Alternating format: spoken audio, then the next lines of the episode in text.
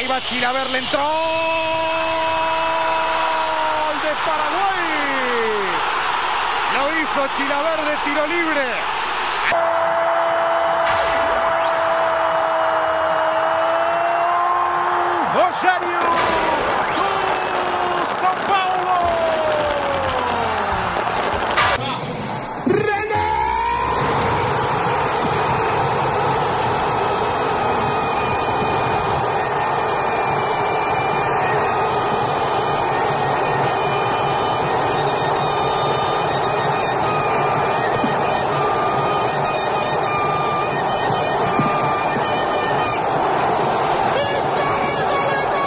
Mais qu'ils sont fous, ces Sud-Américains. Et dire que les gardiens sont les plus fous sur un terrain, imaginez les dingues dont on va parler aujourd'hui. Sheila Vert, Egita et Rogerio Ceni. Véritables idoles dans le Nouveau Monde, ce sont aussi des stars, à leur manière, du football mondial. Les libéraux vous emmènent en voyage dans ce podcast spécial gardien de but charismatique et tireur de coups francs. Les libéraux, les libéraux. Le podcast qui revient sur le football de notre enfance. Et pour m'accompagner, j'ai j'écris Sheila Vert, Salut à tous. Johan Egita Salut à tous. et Tate Ceni. Salut à tous et à Ça toutes. va bien ce nom, Tate Ceni Bah, des Euh. Euh, Reda, Oh. Reda, excuse-moi. Reda, excuse-moi. Euh. Moi, je suis pas, un- je prends pas de la coke, hein, je te dis direct. hein. Oui, mais t'as une très belle coupe de cheveux. Ah, ok, merci. On parle de toi comme un sacré scorpion aussi, je peux me permettre. Parce que tu piques. Ouais. Je suis né en novembre en plus, donc ça, c'est ça. hein. Vois. Il pique, Alors- on sait pas ce qu'il pique. Hein. En tout cas, il pique. Quel Euh, avant d'entrer dans les détails concernant euh, chacun euh, de nos trois protagonistes, j'aimerais quand même que l'on s'attarde sur quelques minutes sur leurs points communs, parce que c'est pas anodin qu'on ait décidé euh, d'écrire cet épisode avec ces trois personnes-là. Au-delà de plusieurs ca- caractéristiques communes dont on va qu'on va qu'on va énumérer, la première des choses que j'aimerais dire, c'est que ce sont trois gardiens sud-américains. Alors ça paraît évident pour tout le monde, mais ce que j'entends par là, c'est que vraiment, J. Christ, on a affaire à un profil type que l'on retrouve qu'en Amérique du Sud. Ce sont des charismatiques, euh, des leaders, comme beaucoup de gardiens européens, certes, mais ils sont surtout fous et extravagants. Ah, ils sont fous, extravagants, en disant que ils sont sur le terrain comme ils pourraient être euh, dans, dans la vie, en termes de caractère entier. Et euh, on se rend compte que c'est quelque chose qui est propre à l'Amérique du Sud d'avoir ce type de, de, profil de, de gardien où ils font partie du spectacle. Ils font partie du spectacle euh, avec le par rapport au public, par rapport aussi euh, à la brutalité aussi dans, les années 80 euh, du, du, football américain, euh, sud-américain, pardon. Et euh, ils tirent leur épingle du jeu parce que ils ont quand même une agilité technique assez euh, au-dessus de la, de la moyenne, même par rapport à certains joueurs. Et euh, on, a- on va, on va le voir tout au long de cet épisode. Ils arrivent à être euh, décisifs, que ce soit dans leur surface, mais aussi dans l'autre.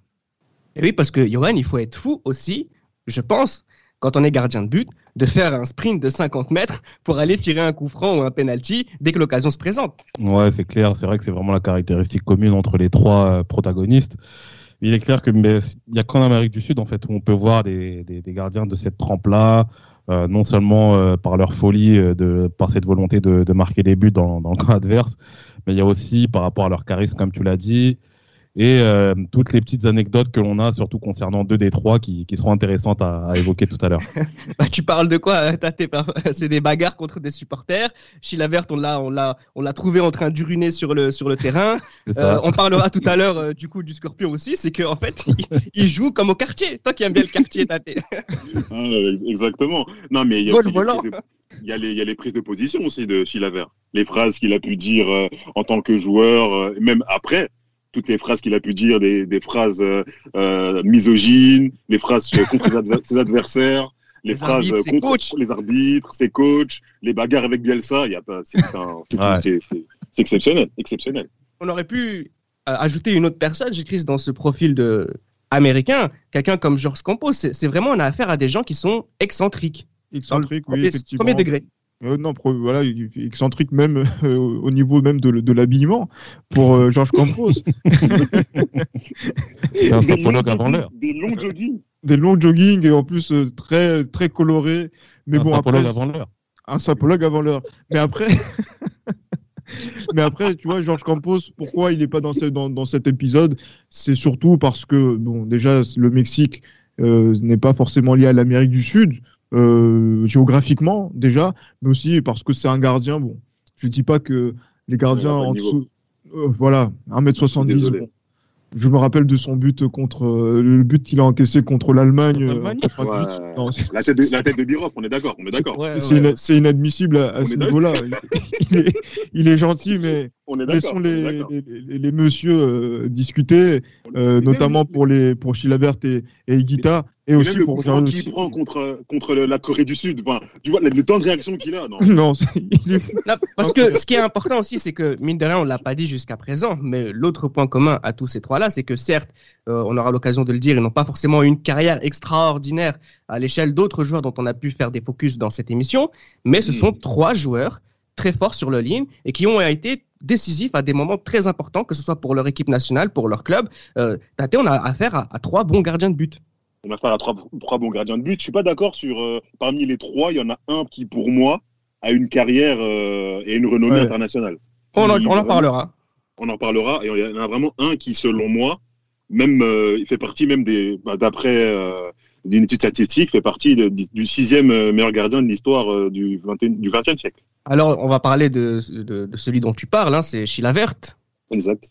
Qui est l'aîné des trois, hein, puisqu'il est né le 27 juillet 1965. C'est aussi le plus connu des trois. Je ne sais pas si vous êtes d'accord avec moi. Ouais, Euh, le plus gros trois aussi. ouais. le plus gros des trois.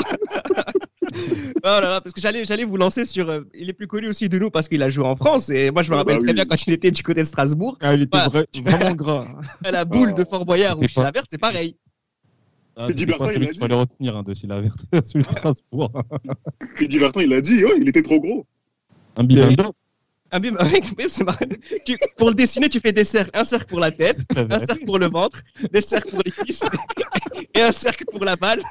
Et t'as Chilavert, El Gordo, hein, le gros. Donc, comme quoi, c'est aussi quelque chose qu'il a toujours. euh, On peut pas, on peut pas citer ça. hein. 120 kilos, 120 kilos. 120 kilos, il faisait à Strasbourg. ça l'a pas empêché de remporter des, des trophées. Des trophées, ouais. Alors c'est bah, justement, alors Tate, vu que tu considères que c'est un des meilleurs gardiens, en tout cas c'est vrai que parmi toutes les, études statistiques ou même la FIFA dans les différents classements, euh, sort souvent parmi les meilleurs gardiens de tous les temps et ça a été le meilleur gardien de l'année de la FIFA en 95, 97 et en 98. avec des mecs. euh, il était en 94 de mémoire, il est deuxième c'était Schumacher. Ensuite il y, a- il y avait Prudhomme et il y avait euh, Peruzzi en 97. Peruzzi qui sortait d'une saison euh, où il gagne tout, il gagne le championnat d'Italie, il gagne la Ligue des Champions, il gagne la Coupe intercontinentale. Donc franchement, c'est pas rien. Malheureusement, il gagne pas la Ligue des Champions, mais il est, il est en finale. Il est en finale. Non mais enfin, il sortait de oui en 96. euh, bon après oui. Mais ce que je veux dire c'est que quand même là c'est un titre trois fois meilleur gardien FIFA. C'est pas rien. C'est pas rien. C'est vraiment pour montrer qu'il y a quand même une différence entre lui et les, et les deux autres, quand même. Alors, mais quelle valeur tu donnes à, à ces trophées, Chris? Parce que bon, euh, ça reste extrêmement euh, subjectif, mais euh, c'est quelqu'un qui joue en Amérique du Sud. Est-ce que c'est pas aussi une façon de montrer au monde, oui, qu'on regarde aussi ce qui se passe ailleurs? Est-ce que c'est pour sa Coupe du Monde 98 aussi qui nous a tous marqués? Surtout, c'est par rapport à la décennie euh, 90 qu'il fait et qui est incroyable. Euh, il joue quand même dans un club qui est très sérieux, euh, qui est le Vélez euh, Sarsfield de, de, Bianchi, puis de, de Bielsa. On va voir que ça s'est passé de façon euh, assez, euh, euh, on va dire pas très commode avec euh, avec Bielsa, mais c'est une équipe qui quand même, voilà, qui, qui gagne, qui est championne d'Argentine, qui gagne la, la Copa Libertadores euh, en 94. Euh, c'est euh, et- et voilà, c'est une équipe qui est euh, qui est quand même euh, assez euh, sérieuse et il fait partie de cette équipe-là et il euh, et en fait il, il a construit sa légende aussi par rapport à cette spécialité qu'il avait des coups de pied arrêtés et surtout des tirs au but parce que en plus de les marquer, on va en parler, il savait très bien les arrêter. Ouais. Et c'est, du coup, c'est euh, quand tu te rends compte de la renommée de Laver en Amérique du Sud, eh ben, euh, oui, effectivement, c'est, quelqu'un qui est quand même un joueur incroyable et qui a été même élu parmi les, les meilleurs joueurs euh, sud-américains, qui était le meilleur joueur sud-américain en 96. Bon, même si je suis pas forcément d'accord, puisque euh, River est- gagne la, la Copa Libertadores 96, mais, euh, Mais c'est pour dire, c'est pour dire. c'est pour dire, c'est pour dire, et c'est pour dire Devant aussi que Francescoli, hein. devant Francescoli, tu te rends compte c'est devant Francescoli qui devait regagner encore. Mais bon, après ça, ça reste mon avis. Parce que Francescoli, dans les bien années sûr. 90, il est incroyable. Mais Chilavert, c'est euh, c'est un, un crack. C'est un crack. Et, et euh, je, justement, pour ceux qui, euh, qui l'ont découvert aussi à, à l'époque, euh, en 98, mais je, je me rappelle de Jospin, de, de tout le monde, en fait, qui, de, qui, lors du match France-Paraguay, avait une certaine crainte Bien sûr. de Chilavert et qu'on se disait que si on allait tuer au but, on allait perdre à coup sûr parce que Chilavert était dans les buts. C'est pour te dire la renommée du gars. D'ailleurs, il attendait que ça, Johan. Oui, bah oui, il attendait que ça. Il est clair que pour lui, euh, les tirs au but, il l'a dit euh, ouvertement et fièrement que lui, ce qu'il souhaitait, c'était emmener la France au tir au but, parce qu'il sait qu'il y aurait eu un ascendant euh, psychologique justement euh, vis-à-vis de bah, vis-à-vis de la France, parce que la France justement sur ce match a d'énormes difficultés à pouvoir ouvrir le score. Donc pour le coup, chez les Verts, on a vu les différentes parades qu'il y a, notamment face à face à Diomed, euh, face à Djorkaeff, etc. Donc c'était vraiment c'était vraiment ce que ce que souhaitait chez la Verte, mais bon, malheureusement pour lui, heureusement pour pour les supporters d'équipe de France, Laurent Blanc Laurent Blanc a, a trouvé la a trouvé la marque quoi, a trouvé la voie. Ouais, La mais, lumière est La lumière est venue de Laurent de Blanc. Laurent Blanc. mais tu sais que, mais tu sais que Chilavert ne supporte, ne, ne digère pas ce- cette Coupe du Monde. Hein. Bah, pour Il lui, dit- pour lui, c'est- pour lui, il a été volé. Je ne sais pas pourquoi, mais pour lui, il a été volé sur ce match. Que l'arbitrage est un arbitrage maison. Après, Oui. faut voir. Après, on a connu Chilavert comme étant une personne qui avait du mal à accepter les défaites aussi. hein. comme Trump. Justement, justement, ce caractère. d'ailleurs, il est fan de Trump d'ailleurs. Il est fan de Trump d'ailleurs. En plus, euh, il, a, il a pensé à la présidentielle paraguayenne à un moment donné dans sa vie. non, mais justement, ce, ce- ce- cette folie qu'il a dans, dans, dans son esprit, euh, Tate, chez la Verte, c'est qu'effectivement, il, il, est- il sait tirer les coups francs, cette patte gauche, un des seuls, le seul gardien dans l'histoire à avoir mis un triplé dans un match, hein, c'était en 99 en championnat argentin contre Ferrocarril Oeste. Euh, on a quelqu'un qui peut-être, à cause de cette folie, n'a pas pu aller plus loin. Ça s'est vu avec Bielsa et, ça s'est vu euh, par la suite dans sa carrière. Bon, ça s'est fait avec Bielsa, mais bon, certes, euh, bon, ça d'après lui, ça s'est fait très brièvement, dans le sens où euh, il jouait en 4-4-2 avec Bianchi. Bielsa est arrivé, il a fait le, il a joué en 3 3-4-3, le groupe ne l'a pas accepté, il est parti faire un feedback, et à partir de ce moment-là, le feedback s'est mal passé, ils se sont battus et ils se sont plus reparlés. Donc, ça, c'est, ça, c'est vraiment à mettre à part. Non, mais moi, pour moi, il est, pour moi, il est allé, il est très très haut parce que, certes, il est resté à Vélez, et en plus, à l'époque, les championnats sud-américains avec les championnats européens, pour moi, ça se valait parce que lors des euh, coupes intercontinentales, souvent les clubs sud-américains battaient les clubs européens. Donc il n'y avait pas un écart si grand que, que ça, écart qui est conséquent aujourd'hui. Donc pour moi, il a quand même, euh, il a quand même fait une carrière plus qu'honorable. Je vous poserai la question d'ailleurs tout à, en fin de podcast parce que le point commun aussi à, à ces trois, c'est que finalement, hein, euh, l'Europe, ils s'en foutaient. Et donc euh, ça, c'est intéressant aussi dans la manière de- d'appréhender cette, euh, d'appréhender leur carrière. Et même en termes d'argent, c'était kiff-kiff à l'époque. hein. Oui, Alors, après, le football européen ne générait pas autant de, autant de revenus que, bah, qu'aujourd'hui. Aujourd'hui, il y a une grosse différence. hein. Et quand il vient, quand il vient donc euh, du côté de, de, de Strasbourg pour 5 millions d'euros, c'est un transfert euh, énorme, énorme comme lui. Claude. Leroy, Claude Leroy. Ah, mais quel souvenir euh, tu gardes de, de, cette, de cette période, de ce chapitre strasbourgeois, Johan? Parce que c'est intéressant d'en parler parce que euh, voilà, on- il nous avait traumatisés en 98 et puis il se Ouais, chez nous. Bah, il arrive justement en grande pompe, hein, parce qu'on a tous cette, la dernière image qu'on a de Chilavert, parce qu'à l'époque, on n'a pas énormément d'images du football sud-américain. Donc, la dernière image qu'on a de Chilavert, c'est ce, cette Coupe du Monde 98 qu'il fait, où il a été extraordinaire. Et euh, donc, euh, Strasbourg est persuadé, et je pense que tous les, tous ceux qui regardent le championnat de France à l'époque aussi sont persuadés que, que voilà, Strasbourg a fait une belle affaire, malgré le fait qu'il ait, qu'il ait 35 ans, mais bon, voilà, on est encore dans cette, euh, dans ce souvenir un peu, euh, un peu, euh, un peu fragile de la Coupe du Monde 98. Et malheureusement, il arrive vraiment dans un état physique assez déplorable, dans le sens où voilà, il est, tout le monde sait qu'il a, il a eu des, des kilos en trop pour, pour, pour rester poli par rapport à ça. Donc, euh, 120 pour 120 1m88. kilos, 120 Un kilos pour 1m88. Donc, euh, imaginez le, imaginez le, le- l'état du, du bonhomme. Donc, euh, c'était vraiment, euh, c'était vraiment pas facile. Mais bon, après, on va dire qu'il finit quand même euh, du- d'une très très bonne manière sa, sa carrière strasbourgeoise. Enfin, il a fini grâce à cette, cette victoire en, en Coupe de France en 2001. il Mais après, malheureusement, il y a cette, il y a cette descente aussi en, à- à- Ligue 2. lors hein. de la saison. Ouais, bah, comment les gars. Il va en Ligue 2, il goal en Ouais, Ligue ouais, 2. ils vont en Ligue 2. Oui, ils vont en Ligue 2. T'inquiète, je me souviens. Même, euh, même sur Roger Lemaire, la section des champions, c'était c'était lui le gardien de, de Strasbourg en 2002. T'inquiète. Mais, mais Donc, euh, oui, vous, bah, après, on va dire qu'il a. franchement, par rapport, à, par rapport au montant qu'il a, dont il a suscité, en fait, et euh, on va dire le rapport qualité-prix n'a pas été bien réalisé euh, par rapport à par rapport à d'autant plus que Strasbourg, c'est pas non plus euh, l'équipe la plus riche du monde à cette époque-là. Bon, il y a aussi des, des histoires de passeport aussi, mais bon, après. Oui, ça, bien c'est- sûr. Après, ça, c'est- Même de, co- même de commission occulte avec Claude Leroy. C'est ça. Après, bon, ça c'est le, le football français des années 90, avec Strasbourg, avec euh, avec Saint-Étienne aussi, donc et Toulouse aussi. Donc ces problèmes de, de passeport, c'est voilà quoi. On va passer à un autre fou, euh, El Indio, euh, René Higuita. J'adore ce prénom. Euh, Alors lui, il est né le 28 août 1966. Il a joué euh, notamment à l'Atlético Nacional, le club de sa ville natale, Medellín, mais aussi Ouais. en Équateur, Venezuela, Mexique. Il a joué jusqu'en 2009 aussi. C'est quelqu'un qui a, qui a duré. Euh, une équipe nationale, il a fait ça de, entre 87 et 99, même s'il n'a pas joué euh, toutes les Coupes du Monde. Il a surtout joué celle de 90. Hein. Tate, on se souvient tous de, de sa cagade Non, non, mais c'est un Devant assassin. Roger un assassinat. Assassinat. devant Roger. Assassinat. Assassinat. Mais justement, ce but, je trouve qu'il est assez euh, représentatif de ce qu'était euh, Higuita, Chris. C'est qu'on parlait de folie tout à l'heure et d'ex- d'excentricité. Une des caractéristiques de d'Higuita, c'était que voilà, il aimait bien aussi euh, toucher la balle, dribbler, tricoter, euh, sortir, etc. Et pardon, Oui. Gilles.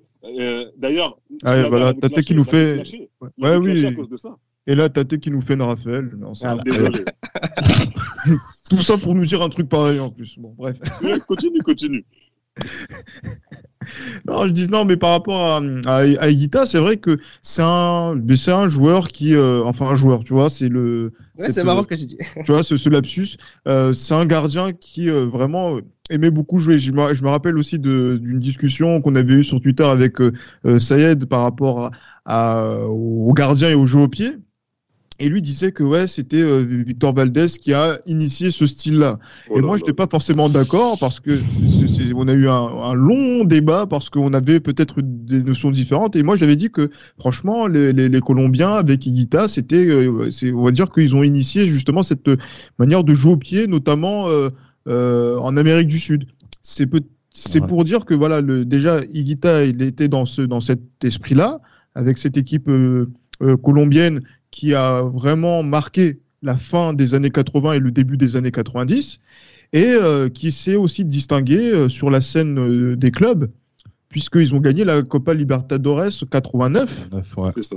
où, où justement il arrête des tirs au but, il, tire son- il fait son tir au but, il rate son tir au but contre Olympia. le club de- Exactement, l'Olympia.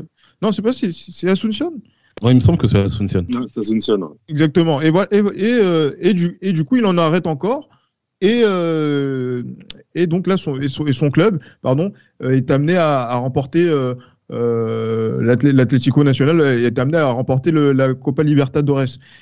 C'est euh, être dans l'imaginaire de aussi au, en Colombie de, de, de tout ça, de cette période assez glorieuse quand même de, Ouais, bah oui. Hein. du, du football sud- sud-américain euh, colombien, Mm. c'est euh, quand même particulier. et c'est- C'est incroyable parce qu'on pense à Valderrama, on pense à, à- à d'autres joueurs. Et Asprilla. euh, Asprilla, euh, qui a Faustino. Faustino dans les années 90-2000 qui a aussi été Que les Barcelonais aiment incroyable. beaucoup. oui énormément même.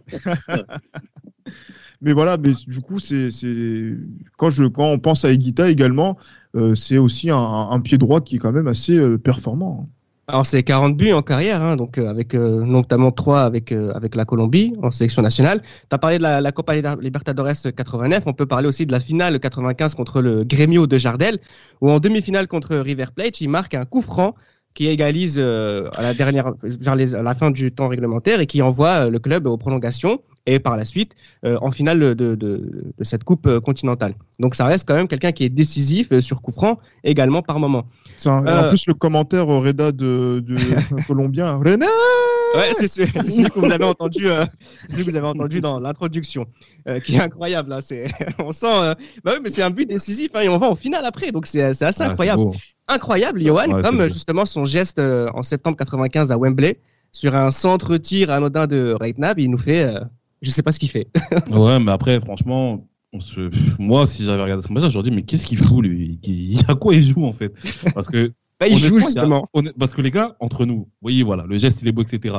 Mais il n'y a aucune utilité de faire Non, mais geste, Comme sa il a sortie euh, contre c'est incroyable, c'est incroyable. Donc euh, oui, on Non, va mais- dire qu'il a fait quand même le show du côté de Wembley justement avec ce avec ce geste-là qui, bah, qui qui reste justement dans, dans la mémoire collective, qui reste dans la mémoire de tout le monde. hein. Tout amoureux du football a déjà vu ce a déjà vu ce geste-là. Donc euh, ouais, René Guita reste dans la dans, dans la postérité euh, sur euh, avec euh, bah, il reste comment connu par rapport à ce geste-là. Ouais. J'ai Mais- j'ai un, un truc à ajouter, euh, messieurs, c'est que ce geste-là, euh, j'ai revu un téléfoot d'époque qui s'est passé quelques jours après ce, ce geste, et en fait, euh, l'action, mais en fait, l'action n'est pas une action dans le jeu. hein. Il y a hors-jeu, il y a hors-jeu qui est sifflé. ouais. exactement, et c'est un geste qu'il avait tenté à plusieurs reprises à, à- à l'entraînement. Donc Wembley avait déjà vu ça. Et après, quand Redknapp lance le ballon, ben, voilà, tout le monde se replace. Et en fait, voilà, pour amuser le public. Et voilà, le, le geste part. Et voilà, ça fait, ça fait partie dans l'imaginaire, ça fait partie des euh, plus gros arrêts de l'histoire du foot. Mais c'est un arrêt qui n'était pas dans le jeu. Il faudrait le dire pour nos amis auditeurs. Ah, Ça, c'est très c'est important de le dire, mais moi, ce que- sur, sur, sur ce, sur, sur, sur, c'est c'est pas ça, ça. ce sur quoi je voudrais insister, Tate, c'est vraiment euh, cet éclair de folie qui peut pénétrer l'esprit de cet homme pour tenter ce geste-là. Personne ne l'avait jamais fait avant, ne serait-ce que pour amuser la galerie. Et je trouve que c'est assez représentatif de ce que je disais au départ, le gardien sud-américain. Ouais, c'est représentatif, mais bon, après, c'est risque et péril, hein, parce que moi, encore, excusez-moi d'insister sur, euh, sur ça. Ce qu'il fait en 90 contre le Cameroun, c'est un assassinat. Il n'a pas le droit de faire ça. Il n'a pas le droit, je suis désolé. Sortir comme ça, alors qu'il n'y avait pas vraiment un danger euh, euh, extrême, sortir comme ça, écouter la qualification de son équipe comme ça, je suis désolé, c'est un assassinat. Après, moi, euh, En Afrique, concernant. En Afrique, euh, en plus comme c'est le Cameroun, excuse-moi Tate, mais en Afrique, comme ça, en plus comme c'est le Cameroun, sa, sa maison elle aurait été brûlée. Hein. Oh, sa- salon de coiffure de sa sœur brûlé, saccagé, pillé, Ah ouais. tout, tout. Non, mais non, mais sérieusement. Et puis, quand même, il y a quand même des, des points noirs sur sa carrière. C'est pas quelqu'un qui fait des saisons complètes, si vous regardez bien ses statistiques. C'est pas quelqu'un qui fait des 30, 40 matchs par an. C'est souvent quelqu'un qui fait des, des 15, 20 matchs. Après, on sait pas ce qui se passe. Il va en Et, prison. il va en prison pour, euh, pour, euh, pour avoir couvert euh, la mafia à l'époque. Euh, ça lui coûte d'ailleurs la Coupe du Monde 94. Et euh, Ouais. moi, je préférais plus euh, quelqu'un comme Mondragon, qu'on a vu euh, à Metz euh, la, même année où, euh, la même année où euh, Chilavert va euh, à Il s'appelle comme mon cousin? Farid. Farid, exactement. Ou Oscar Cordoba aussi, les gars. Oscar Cordoba. Tant qu'il s'appelle pas Faisal, c'est très très bien. Et, euh, Oh. et euh, non. On embrasse tous les Faisal qui nous écoutent. Exactement. Espérons que votre derrière soit propre. Et euh, non, les Iguita, il y a quand même un, un sérieux problème de régularité. Si vous regardez bien. Contrairement à ta connerie qui est toujours régulière, Tate. Exact. Alors, on va passer à un, à un troisième gardien. Euh, toi, tout à l'heure, tu disais que le meilleur des trois était euh, Sheila Verte. Moi, j'ai quand même une préférence pour euh, Rogerio Ceni, le gardien aux 132 buts. Et on va en parler euh, tout de suite. Alors, c'est peut-être le moins connu des trois, euh, à l'échelle peut-être internationale, grand public. C'est peut-être aussi celui qui est le plus lisse. Johan, on va dire que c'est pas quelqu'un qui est aussi fou que dans le comportement, mais ça reste quelqu'un qui a qui est fou footballistiquement, ne serait-ce que pour sa spécialité, sa spécialisation dans les coups francs. Bah après, Roger Rossini, c'est un peu, euh, bah c'est l'archétype euh, du Brésilien footballeur blanc. Excusez, ouais, si je peux dire ça comme ça. hein. C'est vraiment le, le joueur qui a une image très lisse, qui est vraiment un joueur assez classe, que tout le monde apprécie, etc. Et moi, pour la petite anecdote, Roger Rossini, la première fois que j'ai entendu parler de lui, c'était, je fais encore allusion à des jeux vidéo, c'était à- Ouais. lors de, c'était sur PES, euh, PES 1, la première version de PES en fait, enfin de ISS Pro Evolution plutôt. Et euh, justement, Rogerio était le gardien du, du Brésil dans cette, euh, dans cette, dans cet opus-là. Mais Roger D'accord. Rossini, il a une, euh, comment dire, il a une euh, carrière qui est assez, euh, assez particulière, qui est d'ailleurs très liée à, à Sao Paulo. Hein, Sao Paulo qui, qui est, je pense, le meilleur club brésilien du début des années 90, notamment vainqueur de la Super Coupe, enfin de la Coupe Avec euh, contre le Barça. C'est rentré dans l'histoire, euh, ce- ce club. Comment? Ce- cette équipe est rentrée dans l'histoire. Ah oui, oui. c'est rentré dans l'histoire. Oui, l'équipe de Tele Santana, euh, Tele Santana avec euh, avec des gars comme euh, comme Rai, etc. Et encore à cette époque-là, c'était Zeti le, le, le gardien numéro un. Mais Roger Rossini justement a su a su attendre justement avant de avant d'avoir sa place pour dans cette équipe du de Sao Paulo avec lesquels il gagnera d'énormes titres. bah, voilà, titre de champion. de Énorme Ouais, oui, ça c'est clair. Ça c'est clair. Il gagnera des titres de champion du Brésil.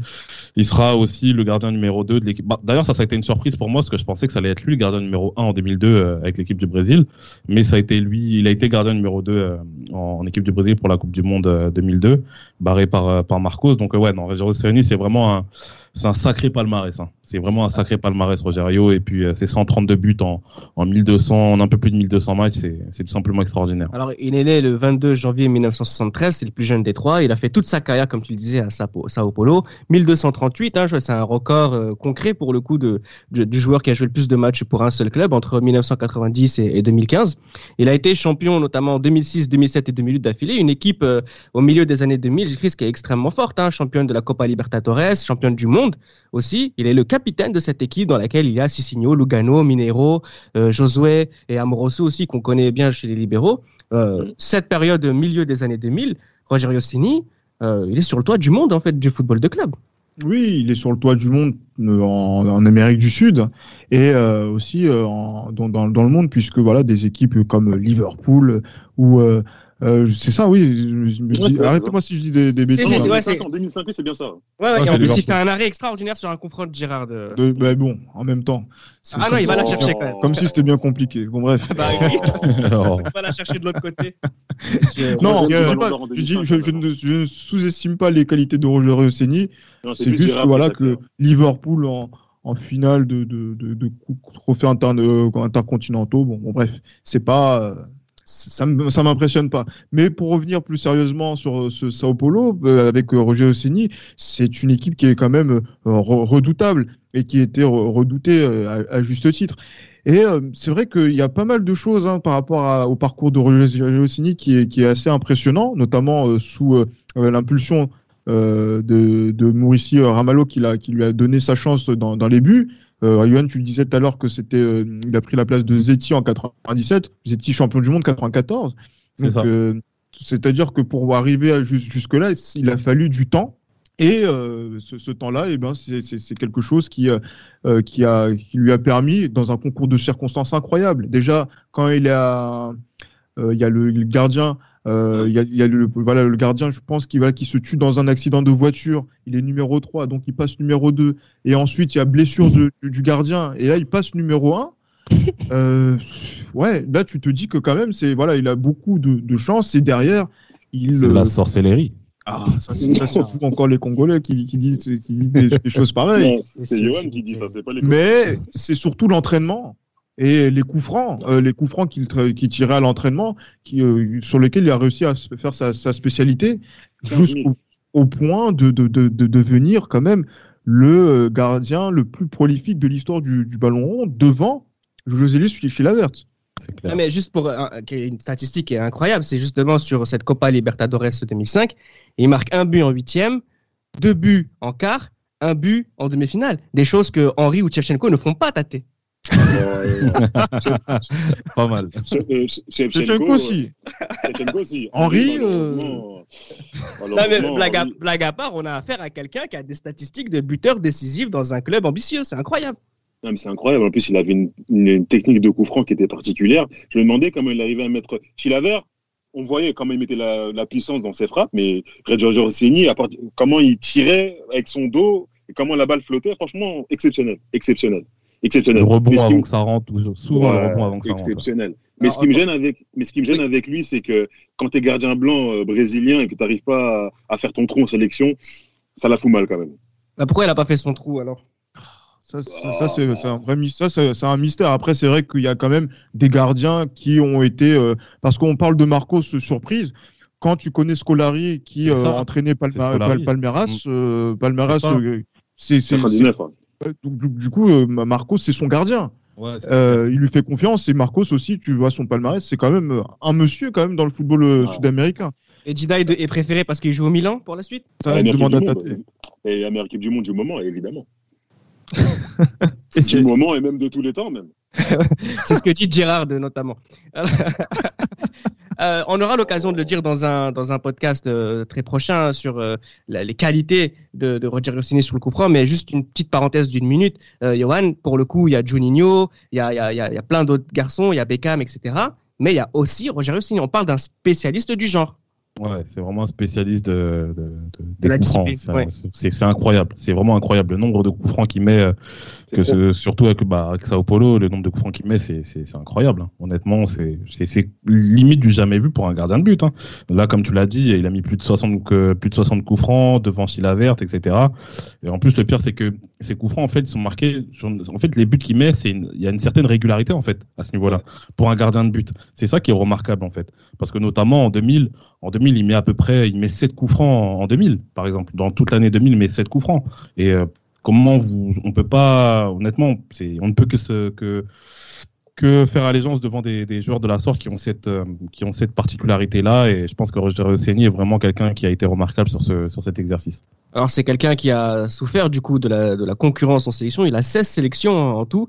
Il en a eu surtout entre 98 et 2001. Bon, on va encore le redire, mais cette époque-là, euh, La mauvaise Même moi, je- même moi- même moi j'aurais pu être euh, International. j'aurais- À quatre reprises. À quatre reprises, j'aurais- fait mes deux sélections et hop, j'aurais signé je ne sais où euh, euh, dans un club moyen en Espagne ou bref. Non, en France, en France, en France. En Washington, France, Washington, comme Washington. Non, c'est Ah, incroyable le football. Washington qui a été décisif hein, entre, dans, dans les éliminatoires. Donc, euh, on parle de Washington, vous êtes sérieux, les gars? Euh, on en a parlé dans la saison 1. hein. Alors justement, une question comme ça pour euh, terminer le podcast, puisque par exemple un garçon comme Sénic, c'est quelqu'un qui a refusé l'Inter, c'est quelqu'un qui a refusé Arsenal. Euh, Malheureusement. non, mais, non, mais ce qui est intéressant, c'est que ces trois joueurs-là, euh, c'est ce que je voulais vous, euh, c'est ce que je vous disais que j'allais, j'allais vous en parler, c'est que euh, Christ, ils s'en foutent de l'Europe.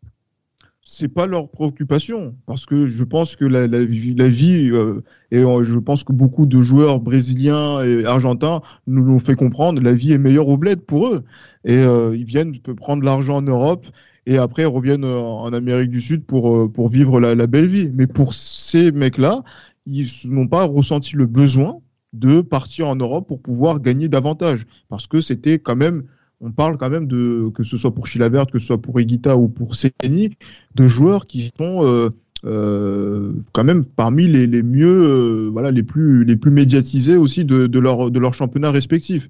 Donc du coup, partir pour, pour faire quoi? Pour être un parmi tant d'autres? Pour ne pas être compris des techniciens européens? Euh, c'est peut-être pour ça qu'ils se sont dit que s'il y a que en Amérique du Sud qu'on a besoin qu'on a besoin d'eux et on va pas aller ailleurs. Et euh, je pense que après voilà pour Chilavert, son expérience euh, à, à Strasbourg euh, n'a pas été le- la, la meilleure, mais bon. Il a joué en Espagne 35 ans. aussi, comme Higuita hein, d'ailleurs. mais- Exactement, mais c'est c'est assez court. C'est en Ouais. gros histoire de voir comment c'est et après on, on retourne chez nous quoi. Ce qu'il faut préciser aussi par rapport à Rogerio, c'est que il est à Sao Paulo. Sao Paulo, c'est un club qui est très très riche au Brésil. Même C'est la ville, la ville, elle est extraordinaire. C'est peut-être le club qui, pr- qui prospère le, le plus en Amérique du Sud. Donc, euh, il est clair que n'y a pas bien de payé. réelle raison. Il est Ah clair, oui. il est clair qu'il n'y a pas de réelle raison de, de vouloir aller en Europe si c'est né pour se mettre euh, une grosse pression supplémentaire et, euh, et puis voilà et puis souffrir de la saudade à ce niveau-là, arriver un moment et Ouais. vouloir rentrer au pays quoi. Donc, euh, Et puis est à l'Inter, quoi. L'Inter Arsenal, quoi, franchement. Non, mais c'est vrai, quand t'es es, à Sao Paulo, t'es- tu joues au football, t'es capitaine de ton équipe, euh, t'es une idole, euh, tu bats les Européens. euh, franchement, c'est vrai, quelque part, euh, pourquoi faire en fait? Il n'y a pas de raison. Il n'y a pas de raison. Ah, bah, on connaît, on connaît des grands, des grands monsieur euh, ici euh, en France qui quittent leur famille pour retourner en Afrique. Pourquoi pas eux? Franchement. Franchement. En Ouais. tout cas, voilà. En tout cas, ça ne ça nous a pas empêché, euh, cette carrière 100% su- sud-américaine, bah, de parler d'eux dans ce, dans ce podcast euh, Les Libéraux, parce que ça reste quand même des, des joueurs, des gardiens euh, qui, nous ont, qui nous ont tous marqués. J'espère qu'on aura été à la hauteur de leur talent sur coup de pied arrêté et puis aussi sur la ligne. Et puis, on se retrouve très bientôt pour un nouveau podcast et à bientôt. Ciao. C'était Les Libéraux, un podcast produit par Sport Content.